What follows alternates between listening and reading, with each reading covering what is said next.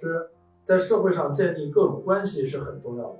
那么我想问一下，通过喝酒应酬这种建立关系可行吗？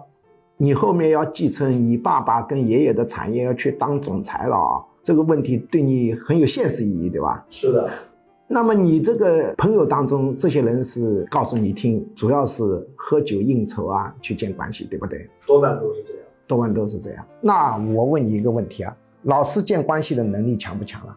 非常强。那你当了我助理已经当了一年半了，天天跟着我，你看过我这一年半中喝酒应酬的次数多不多了？哦，几乎没有了。那对吗？喝酒应酬间的关系，无论是层次和深度，都很成问题的。你说一个人靠喝酒应酬，你交接的对象层次会高吗？深度也很成问题的啊！喝了酒的时候心情很愉悦，互相称兄道弟，好兄弟，明天我帮你的忙，到我办公室来搞定。经常有这种现象。第二天到了办公室，您您是谁呀、这这这这，那我问你，你也观察到了，老师要建关系，比如我要在某个地方把这个医院的关系建起来，我是怎么做的？那老师会开一个班，这个班就是管理心理学在医患关系中的运用。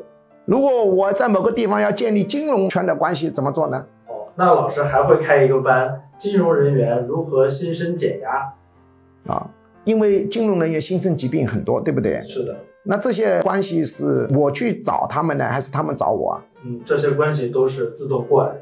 如果我要到某个地方要把检察院的关系弄弄熟，怎么办？哦，那老师就会开一个班，心理学在审问中的运用。